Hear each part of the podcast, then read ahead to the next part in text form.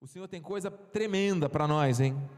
Coisas fortes. Esteja totalmente entregue à voz do Espírito. Retenha para viver tudo aquilo que você vai ouvir, porque é uma palavra de instrução, uma palavra de sabedoria, para que nós possamos praticar o chamado. Nós já entendemos na nossa série de mensagens da igreja que tem um chamado, né? Deus mostrando, nos fazendo conhecer o chamado para a igreja neste tempo. E uma vez que nós conhecemos esse chamado, nós temos que vivê-lo.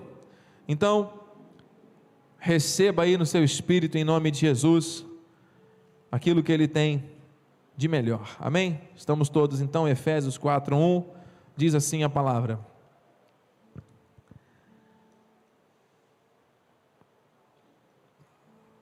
Rogo-vos, pois, eu, o prisioneiro no Senhor, que andeis de modo digno da vocação a que fostes chamados. Existe um modo para nós vivermos o chamado. Deus vai nos ensinar isso essa manhã.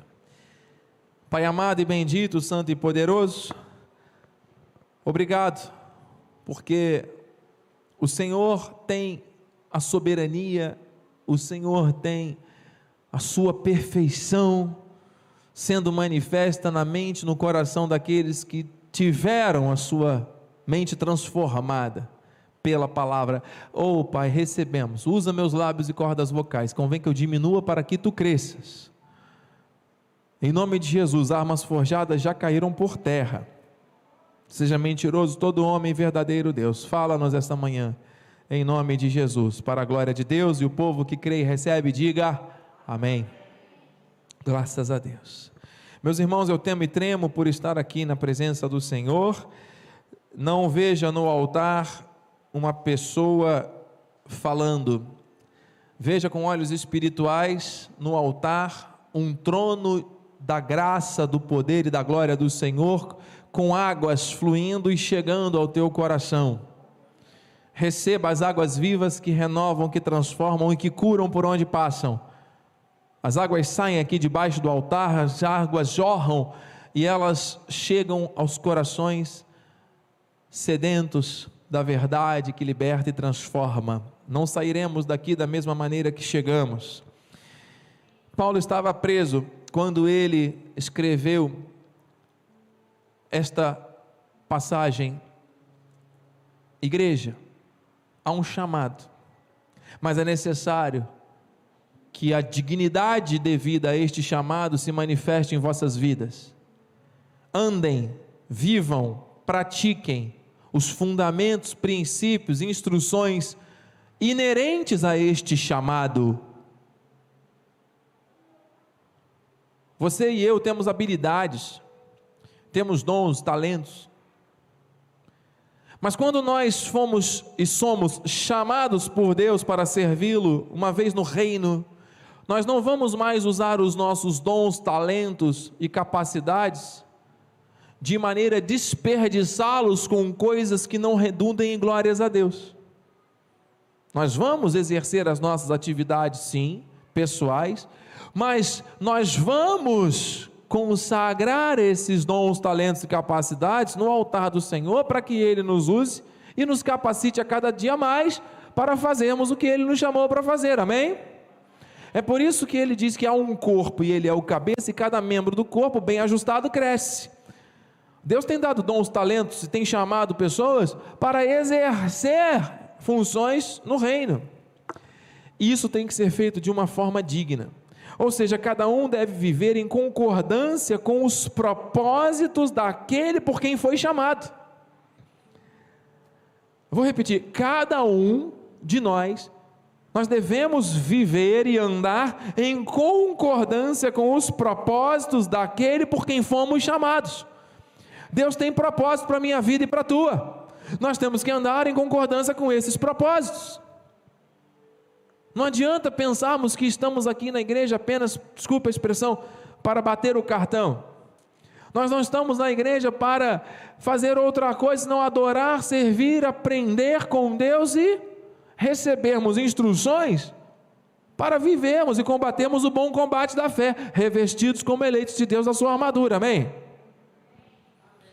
Então, queridos, versículo 8, Efésios 5 diz assim: Pois outrora erais trevas, porém agora, hum, sois o que? Sois o que? Hum, outrora, antes de conhecermos ao Senhor, antes de recebermos o chamado, antes de termos o selo do Espírito, era, erais trevas, porém agora sois, diga com fé, amado, sois luz no Senhor. Você pode falar isso para alguém? Sois luz no Senhor. Você é luz no Senhor. Você é luz no Senhor. Há um luzeiro. Há um luzeiro na tua vida. Andai então de qualquer maneira. Andai de maneira aleatória. Joga uma moeda, vê para onde vai cair, então eu vou para lá e vou para cá. É assim? Não. Andai como sois. Você não é filho das trevas. Você é templo do Espírito Santo. Andai como tal.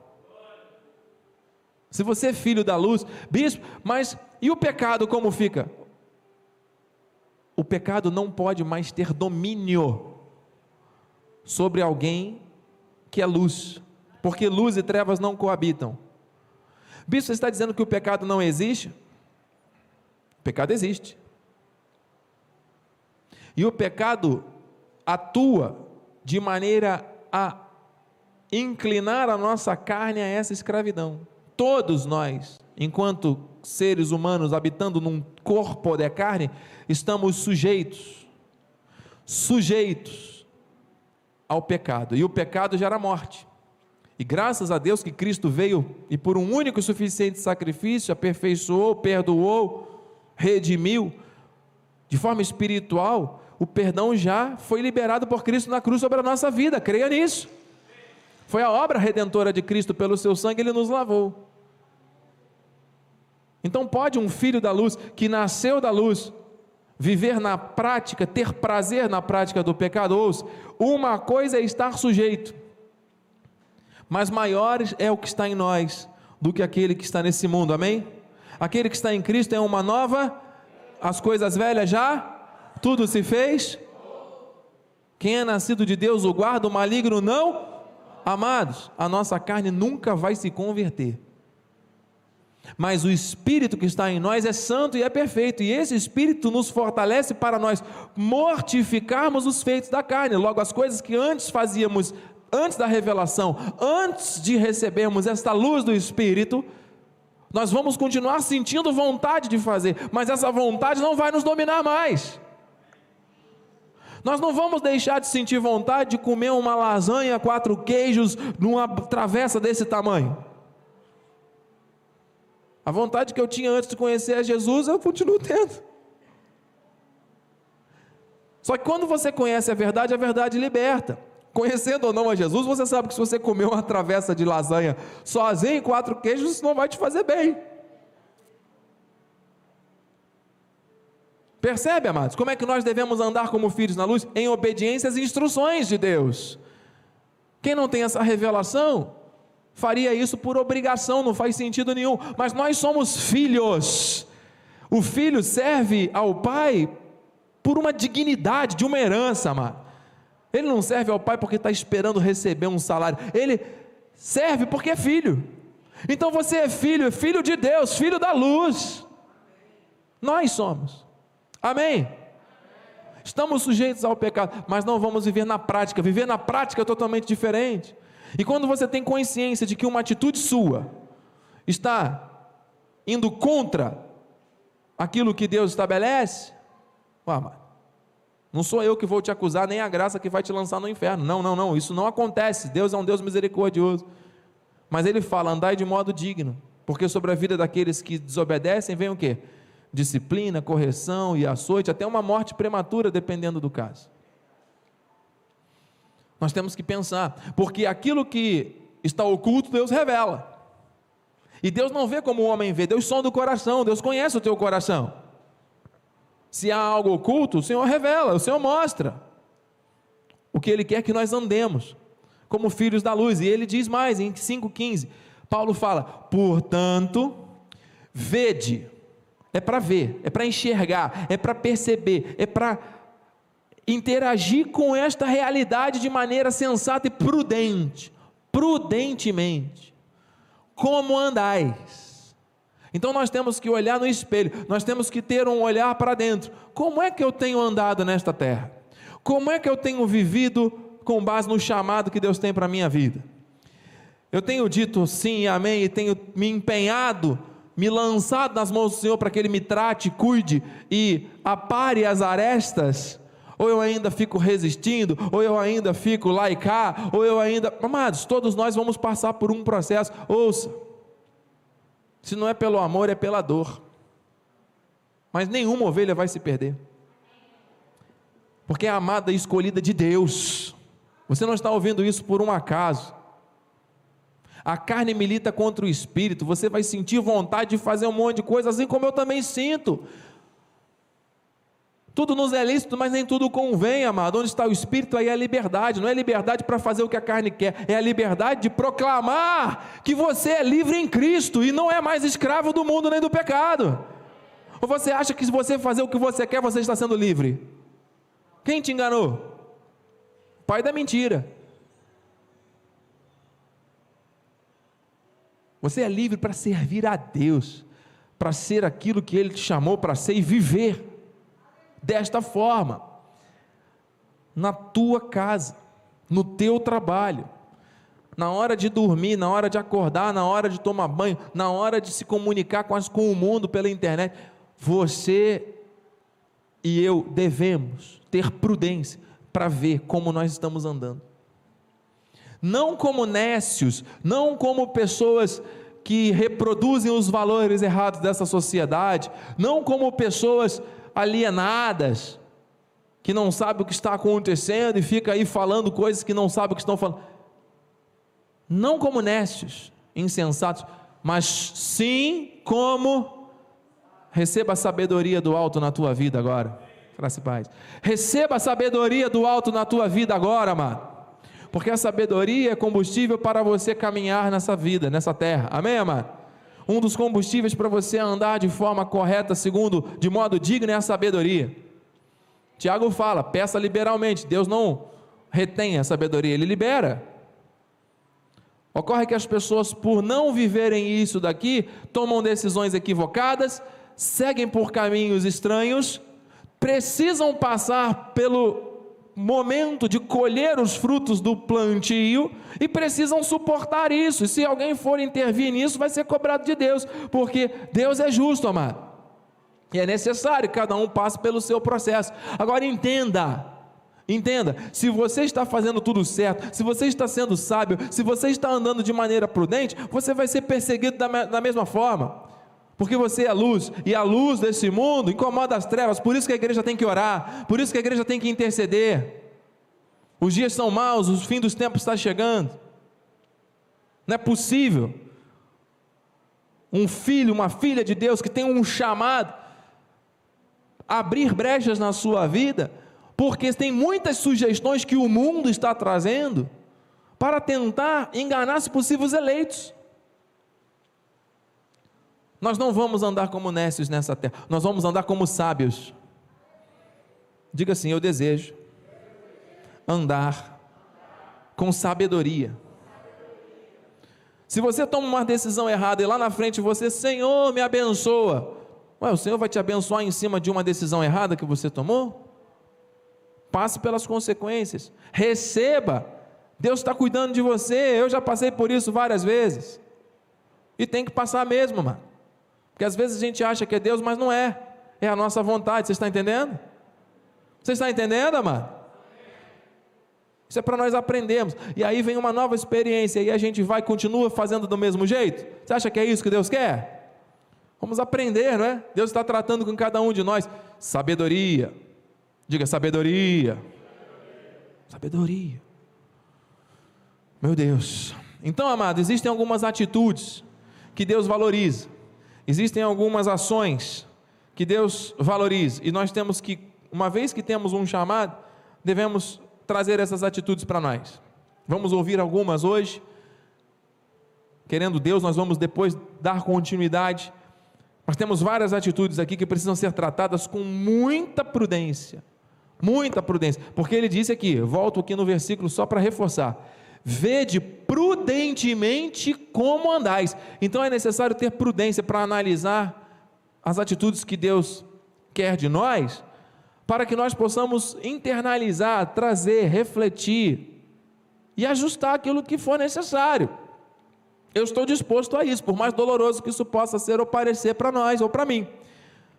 E eu quero te estimular a desejar isso, a ajustar aquilo que de repente pode estar em desajuste com aquilo que Deus quer de chamado para a tua vida e para a minha vida. Tem alguém aqui disposto a fazer isso, assim como o bispo está? Então vamos com prudência aqui, amado, analisar algumas coisas. Essa semana, eu não sei quantas pessoas tiveram a oportunidade de receber as instruções de sabedoria do nosso bispo primaz. O apóstolo Miguel Ângelo agora está fazendo as lives pelo Instagram. Graças paz, meu amado. Às quintas-feiras, e nós recebemos eu tive a oportunidade de ouvir as instruções do nosso apóstolo, mostrando que Deus capacita, né? Diferença entre habilidades, talentos e caráter. Os amados aqui estão concordando, alguns viram e ouviram. E uma atitude que Deus valoriza, amado, se há algo que Deus valoriza, vamos começar aqui ouvindo, é o nosso caráter. Quando você está sozinho, Ninguém está vendo. Deus está. Aquilo que você faz em oculto, quando não há câmeras, quando não há ninguém, absolutamente ninguém. A forma como você reage, a forma como você pensa, a forma como você fala, a forma como você se comporta, quando não há absolutamente ninguém observando, tem sido muito diferente da forma quando você está diante dos olhares das pessoas, opa, cuidado, cuidado, porque a essência do caráter tem que ser reproduzida na persona, na personalidade. Persona significa máscara. Muitas pessoas usam máscaras, mas Deus vê e som do coração. Muitas pessoas querem mostrar santidade, querem mostrar que fazem as coisas certinhas, querem mostrar para os outros que são aquilo que a Bíblia diz que são, mas muitas vezes o Senhor, que sonda os corações, traz outros fundamentos. Isso é caráter. Você não precisa, amado, provar nada para ninguém. Ouça, na verdade, uma vez provado por Deus, as suas atitudes vão mostrar quem você é. A tua persona não vai ser mais uma máscara frágil que pode cair a qualquer momento, mas vai ser a reprodução daquilo que você é em oculto. Mas amados, pasmem, muitas coisas que são feitas e vividas em oculto, só o referir-se seria motivo de grande escândalo e vergonha. Nós estamos falando de uma igreja que tem um chamado, nós estamos falando da eclésia, do corpo de Cristo, nós somos a igreja, amém? E aí voltamos à reflexão, é, é com prudência que nós temos que analisar isso. Veja prudentemente como andais, não como nécios, mas sim como sábios. Colossenses nos mostra alguns princípios de caráter que tem que ser moldado pela palavra. Agora, porém, despojai-vos. O que é esse despojar, amado? É você tirar alguma coisa e jogar fora. É se despojar. Não é deixar ali para daqui a pouco pegar de volta. Não, vou para a rua, agora vou botar a minha máscara e aí quando eu chegar em casa eu tiro a máscara e você quem eu sou. Não! a nossa transparência, a nossa ética, a nossa verdade, é fruto de uma vida transformada pelo sangue. Agora, pois, despojai-vos igualmente de tudo isso. E aí ele vem, hein? Receba aí, irmão, porque isso é para nós. O Senhor está falando com prudência, vede como andais. Ira. I. A Bíblia diz: irai-vos, mas não pequeis. Então, o que esta ira está aqui dizendo, amado? Eu não posso me irar, eu não posso me conformar com alguma coisa? Claro que pode e deve. Ou você acha que eu consigo aceitar de bom grado o que está acontecendo na nossa sociedade, no nosso mundo, tantas coisas erradas? Você acha que eu consigo aceitar de bom grado o fato de alguém hoje estar vivendo de uma maneira fora dos propósitos do Senhor, fazendo mal contra outras pessoas que estão vivendo o propósito e aceitar isso de bom grado? O Senhor Jesus, no templo, ele fez lá um movimento, que ele foi chamado de baderneiro, pelo fato, quem já assistiu a série A Bíblia? A série A Bíblia, que são, é uma super produção americana, de excelente qualidade, que mostra ali, realmente uma maneira muito, de, de altíssima é, é, é, qualidade, da maneira como foi produzida aquela série, eu recomendo aos irmãos que vejam, mostrando ali o Senhor Jesus entrando no templo e virando as mesas aqueles trocadores de moedas. O templo foi feito para servir e adorar aos senhores, transformarem a igreja em comércio. O Senhor Jesus se irou com aquilo. Então nós podemos nos irar. Existe na natureza humana esta coisa da ira. Mas nós temos que nos irar contra todas as coisas que contrariam aquilo que Deus chama de bom.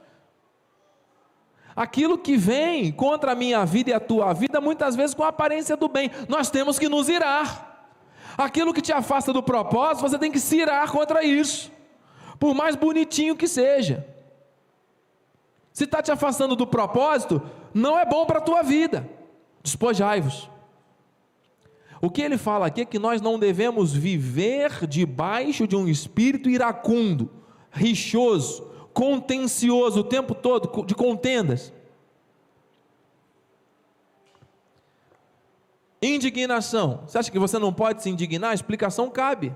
Tem situações equivocadas que cabe a indignação. Agora, nós não vamos viver indignados, murmurantes o tempo todo. Está indignado com tudo. Hoje está sol. Ah, que coisa. Hoje está chuva. Ah, hoje está frio. Que coisa.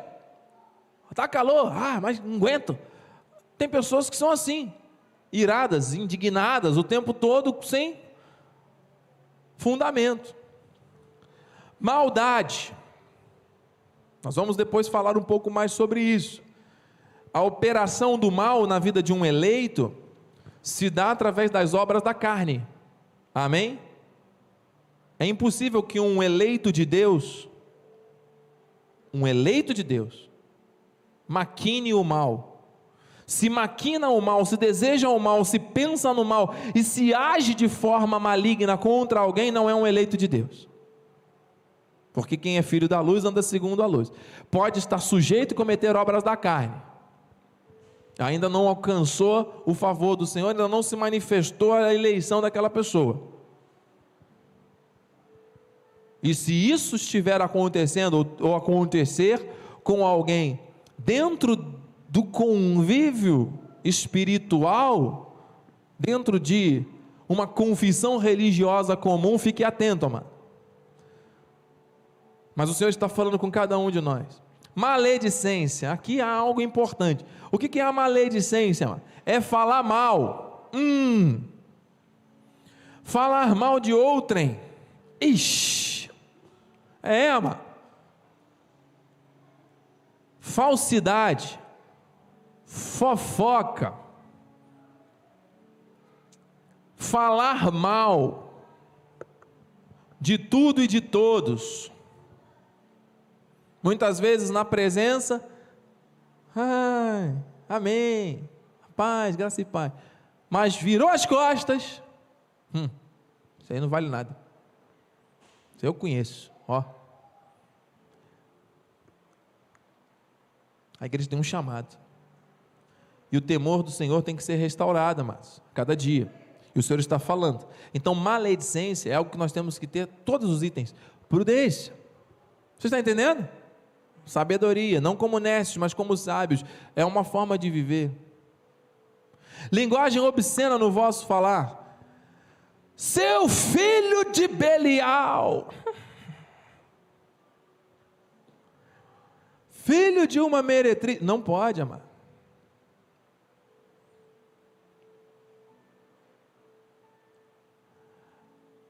Vá para Canaã. Não pode. Vá tomar o cálice da ceia. Não pode. Igreja,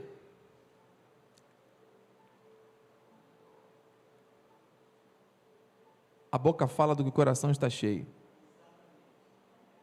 Não pode uma fonte jorrar água amarga e água doce ao mesmo tempo. Bispo, mas às vezes eu me iro. Irai-vos, mas não pequeis. Então, se ao se irar, ao bater uma, um pé na pedra, isso faz com que a tua boca traga palavras de baixo calão, de maldição. Não precisa ser um palavrão, que são palavras utilizadas pela sociedade não cristã, que não confessa a Cristo, que não tem uma mentalidade renovada. Mas ouça, às vezes é um desejo, um sentimento e uma fala ofensiva. Linguagem obscena. Não pode, amor. Amém. Mas Deus está falando. Versículo 9. Ei. Nosso apóstolo trouxe isso. A bispa Rosana reforçou isso essa questão do caráter. Existem pessoas que têm manias e hábitos errados. Manias. Sabia? E uma das manias que algumas pessoas têm é uma mania. A pessoa não reconhece que tem. Esse é, é o grande problema. Porque a pessoa que tem não reconhece que tem, diz que não. O outro que tem o problema, eu não tenho. Sempre assim. Sempre assim consegue acusar, consegue identificar com clareza o problema no outro, consegue julgar, consegue ser juiz e se inocentar diante de qualquer julgamento, mas não consegue reconhecer que vive isso. Aqui que está o grande problema. Não mintais uns aos outros, uma vez que vos despistes do velho homem com os seus feitos. A mitomania, que é o nome dado, a pessoa que conta uma mentirinha e que depois tem que contar outra mentira para poder sustentar aquela anterior. E entra num laço de mentirinhas que se transforma uma vida falsa, uma vida mentirosa. Quais as consequências disso? Perda de credibilidade, perda de confiança. E chega uma hora que aquela mentira vem à tona. A mentira tem pernas curtas, não é assim que fala? E pronto. E aí vem a existência e acabou. E as pessoas ficam como? Então, não mentais uns aos outros. Você vê que não é mentir só diante de situações.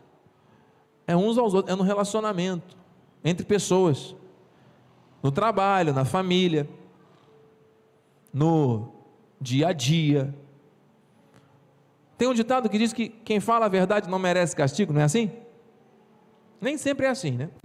Porque às vezes você assume um erro está falando a verdade. Vai vir um castigo em função do erro que você cometeu. Mas o fato de falar a verdade é necessário. Eu chego em sala de aula, pergunto: quem fez o dever? Muitos levantam: eu fiz, eu fiz, eu fiz, eu fiz. Eu falei: não, eu perguntei quem não fez.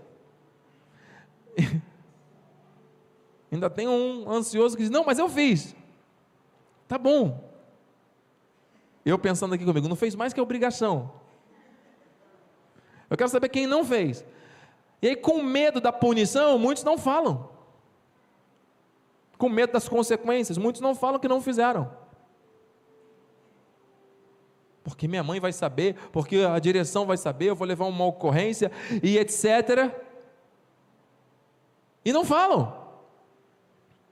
Eu falei, então vamos fazer melhor. Abra o livro que eu vou passar nas mesas para ver quem fez. Aí não tem como.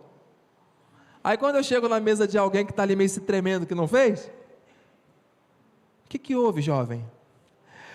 Não, professor, é porque a minha mochila trocou, meu cachorro pegou o, o, o, o livro e aí jogou no vaso, e aí eu tive que colocar no sol para secar, e aí eu tive que ir no hospital para visitar minha avó com Covid, depois eu fui fazer não sei o que. Olha, eu até lembrei, eu até teria feito se eu tivesse tido condições, mas não deu.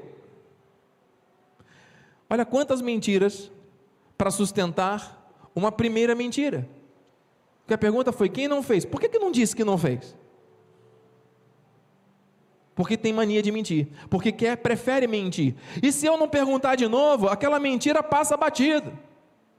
E fica por isso mesmo, e a pessoa se acostuma a mentir, se acostuma a fazer errado, se acostuma a enganar as outras pessoas. Não está enganando as outras, está enganando a si mesmo. É assim que Deus quer? Não seria muito mais lindo, bonito, o jovem chegar e, professor, eu não fiz, eu esqueci, eu não fiz. Eu não vou ficar aqui sustentando mentiras. Qual é a consequência disso? Eu posso fazer agora? Não posso? Eu não fiz. Ponto. E aí cabe a mim, como professor naquele momento, instruir. E na maioria absoluta das vezes, sabe o que eu faço? Que bom. Vamos fazer agora. Ah, professor. Ou faz agora, ou aí não precisa nem terminar a frase, né? Ou faz agora, ou. Tá bom, professor, já estou fazendo. Mas sem mentiras. E aí, na hora que está fazendo, vai ter dúvida. E na hora da dúvida, ele me chama, professor, você pode me ajudar? E aí eu vou do lado. E aí ele aprende. O objetivo não é ele aprender? Se eu tivesse punido com alguma outra coisa, ele aprenderia?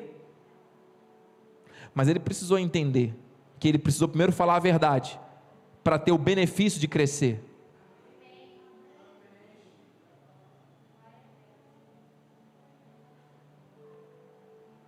Vede prudentemente como andais, não como nécios, assim como sábios.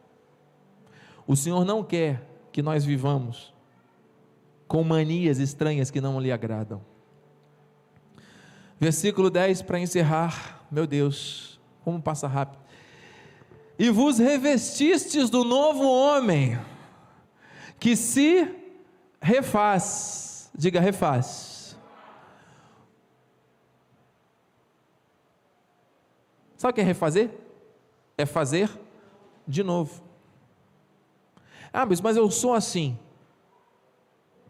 Quem disse isso para você estava mentindo. E se você acredita nisso, você está acreditando numa mentira.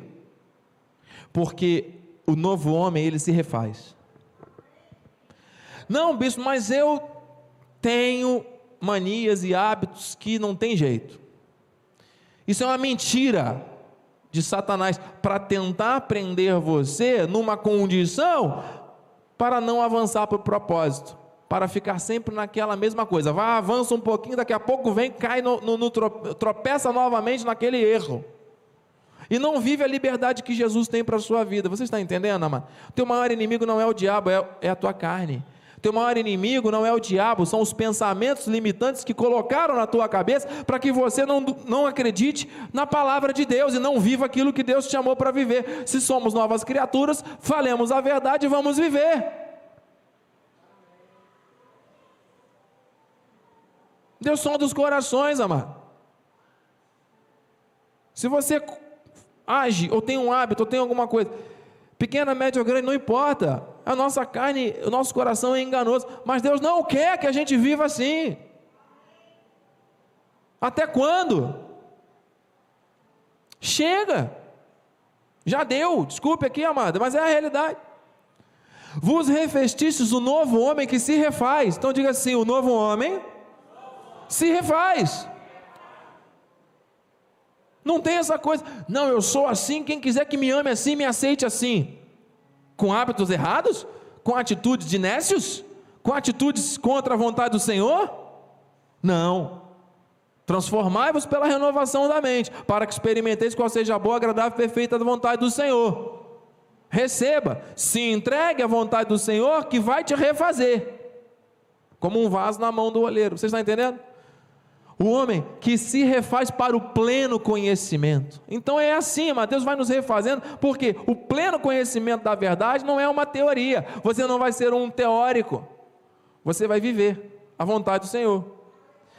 O pleno conhecimento, ele vai nos refazendo para nós termos experiências de transformação.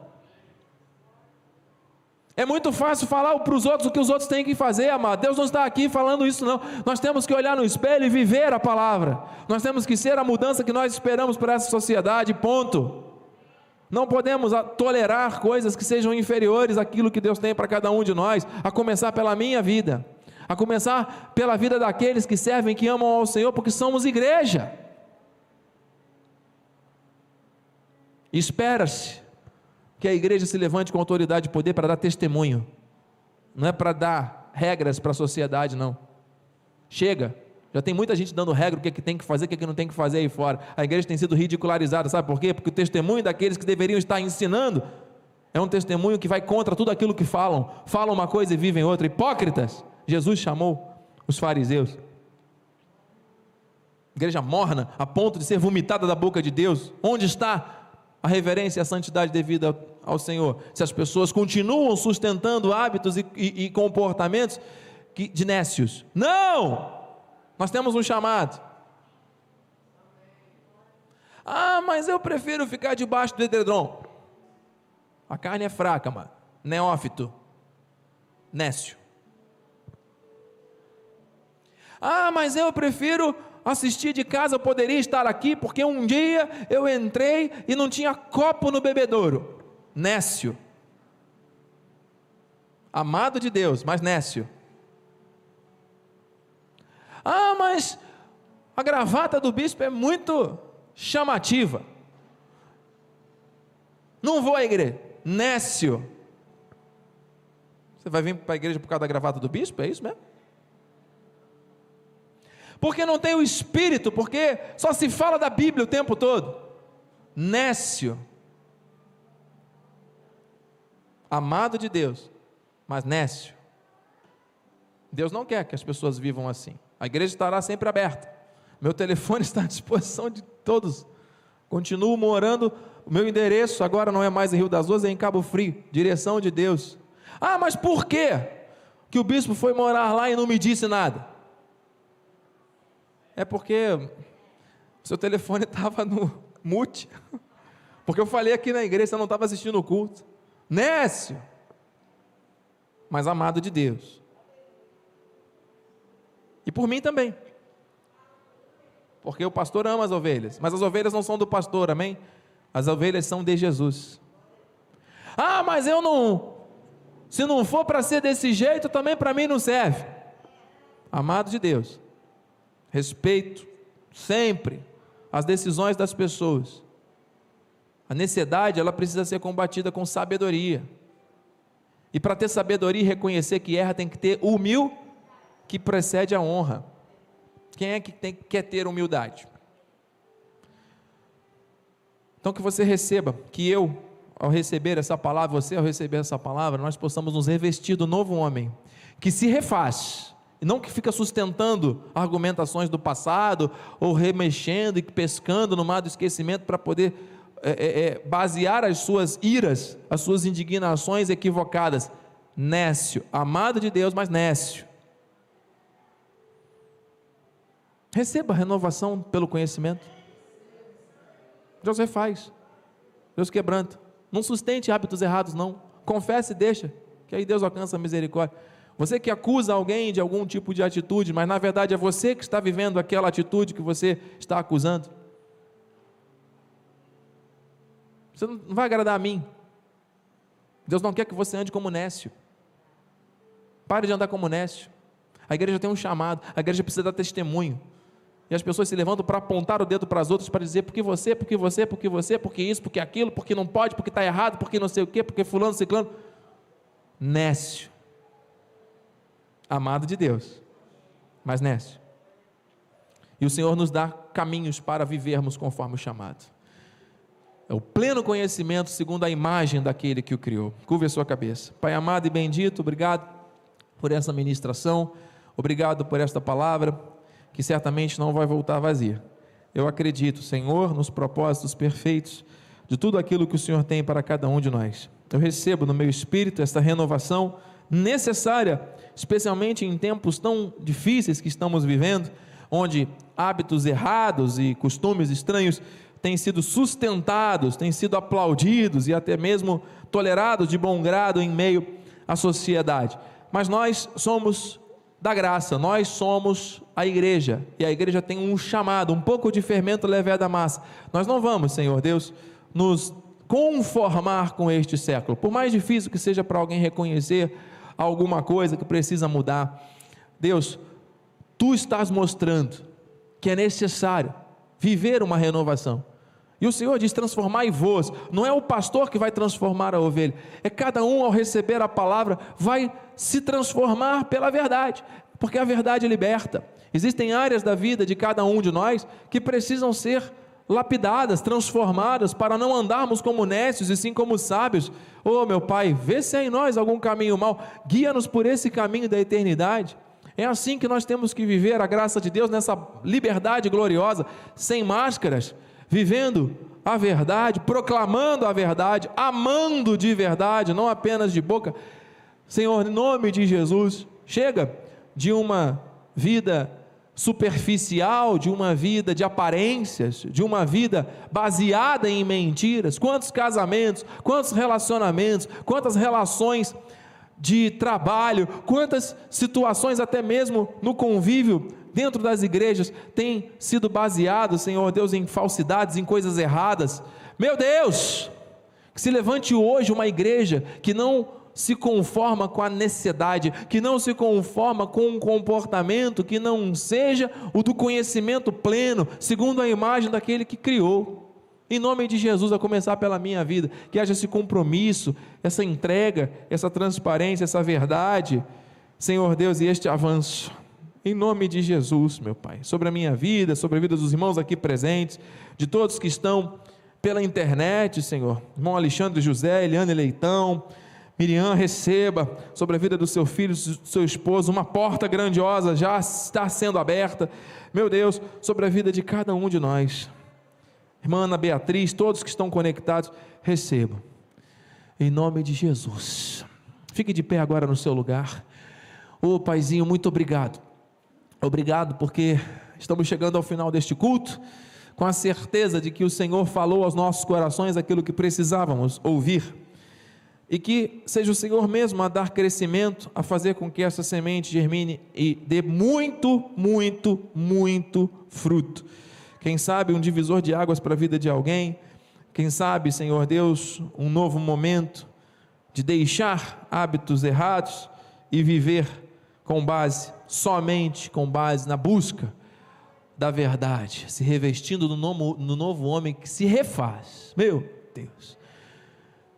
Que os teus anjos agora se acampem ao nosso redor, nos levem em segurança ao nosso destino, que tenhamos um resto de domingo abençoado uma semana em perfeita vitória. Que a tua graça, a tua paz e as doces consolações do teu Espírito Santo se manifestem hoje e para todo o sempre. E a igreja que vai viver conforme o chamado de Deus, diga amém, amém, e amém. Aplauda ao Senhor. Glória a Deus. Glória a Deus. A alegria do Senhor é a nossa força. Vai nessa força. Deus é contigo.